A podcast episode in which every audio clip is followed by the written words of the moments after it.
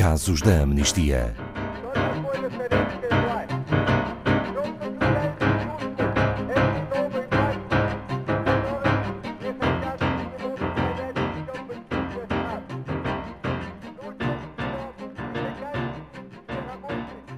A pandemia da Covid-19 provocou graves consequências, nomeadamente uma crise global de saúde pública e uma crise socioeconómica. Mas o rápido desenvolvimento, produção e distribuição de vacinas pode ajudar a mitigar os seus impactos e talvez ajudar a colocar um ponto final à pandemia. Contudo, há questões sobre como, quando, a quem e a que custo serão estas vacinas distribuídas, sobretudo numa altura em que assistimos a uma desigualdade cada vez maior ao seu acesso.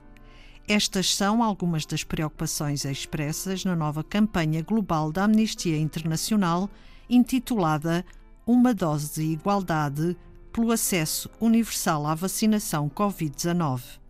Vamos conhecer melhor alguns dos seus detalhes com Paulo Fontes, diretor de Comunicação e Campanhas da Amnistia Internacional Portugal.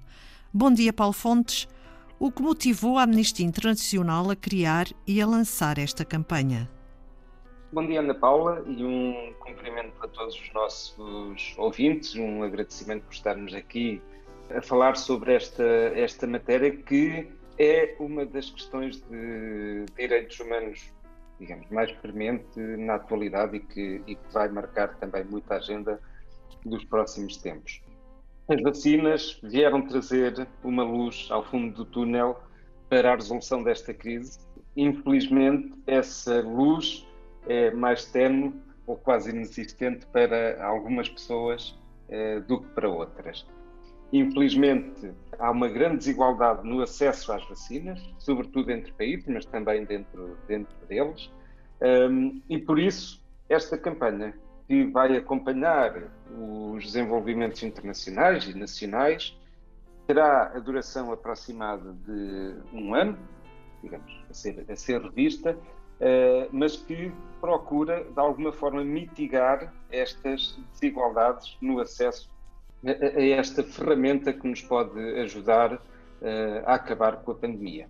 E quais são os objetivos desta campanha? Uh, de uma forma muito resumida, e como já fui dizendo, a campanha procura mitigar as desigualdades no acesso à vacina e, portanto, apela às principais farmacêuticas para partilharem o conhecimento e a tecnologia sobre as vacinas para que outras uh, empresas possam criar também uh, vacinas que sejam seguras, que sejam eficazes e, portanto, maximizar o número de doses disponíveis em todo o mundo. Uh, estamos também a pedir aos Estados que não optem por um nacionalismo das vacinas e que trabalhem em conjunto para garantir que quem está em maior risco possa aceder de imediato uh, à vacina contra a Covid-19. No fundo, é um reforçar da ideia de que qualquer resposta à pandemia tem que ser centrada em direitos humanos e esta resposta, esta grande resposta, não é uma exceção. Todas as pessoas têm o direito uh, a ter uma oportunidade de serem uh, vacinadas, independentemente de quem são ou de onde vivem. Paulo Fontes, pode esclarecer a expressão nacionalismo de vacinas? A explicação torna-se mais clara se olharmos para os números. Então, os países mais ricos já compraram mais de metade do fornecimento mundial de vacinas. Ora, estes países mais ricos significam 16% da população mundial. Temos países destes que já têm doses suficientes para vacinar as suas populações até 5 vezes. Do outro lado, estão mais de 100 países que ainda não vacinaram uma única pessoa. Ou seja, se não forem tomadas medidas urgentes uh, pelos governos e pela indústria farmacêutica, como queríamos, há 67 países que não sabem quando é que vão conseguir vacinar mais do que uma em cada 10 pessoas, o que não chega sequer a ser a sua população prioritária, profissionais de saúde e pessoas em risco. Por que é que existe um destaque tão grande sobre o papel das grandes indústrias farmacêuticas nesta campanha? Uh, bem, muito diretamente porque foram investidos milhões de, dos contribuintes para ajudar as empresas a desenvolver e a produzir as vacinas. Só nas vacinas mais conhecidas, nas, nas três vacinas digamos, que, chegaram primeiro, estamos a falar de cerca de 5 mil milhões de dólares. Ora, isto significa que outras empresas não podem recorrer a estes avanços científicos para a, a sua própria produção de vacinas. Outras empresas que não tiveram eh, eventualmente acesso a estes fundos públicos e que agora não podem também utilizar o conhecimento produzido pelas empresas farmacêuticas com esses mesmos fundos públicos e, no entanto, se o tivessem, poderiam produzir outras doses das, das vacinas, aumentariam a oferta, tornavam as vacinas mais acessíveis, principalmente mais acessíveis a países com orçamentos mais baixos. Uh, e, portanto, lembramos nesta campanha, e este é o ponto comum, estas vacinas pertencem às pessoas e as farmacêuticas têm que compreender o seu papel preponderante nesta fase e colocar as pessoas à frente dos lucros. E existe a possibilidade disso ser feito? Uh, existe sim, e até, até já foi feito no passado. Uh, há cerca de duas décadas, milhões de pessoas em todo o mundo passaram a ter acesso uh, ao tratamento capaz de, de salvar a vida contra o VIH quando as principais empresas farmacêuticas permitem que outras produzam versões uh, genéricas vá, uh, de custo mais baixo dos medicamentos.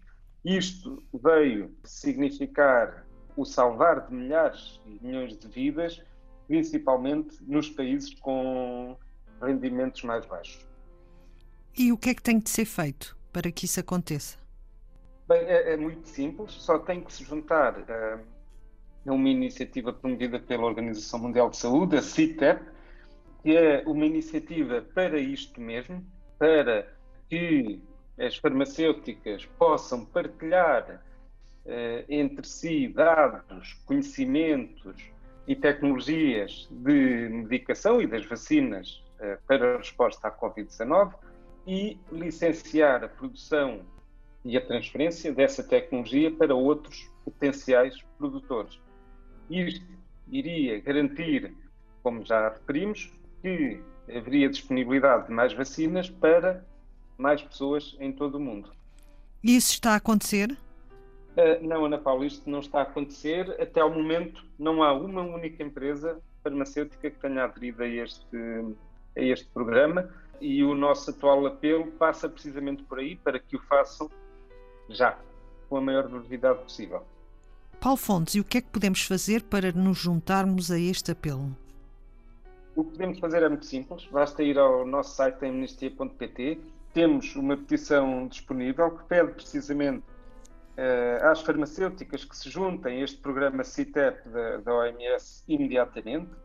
Uh, e a ação das pessoas é importantíssima, porque, uh, com milhares de de assinaturas e eventualmente espera-se milhões de assinaturas uh, em Portugal e por todo o mundo, as farmacêuticas vão compreender a pressão que está sobre elas neste momento e o papel preponderante que têm que assumir e que têm que colocar as pessoas, de facto, à frente da ideia dos seus lucros. Este é o momento de agirem pela humanidade.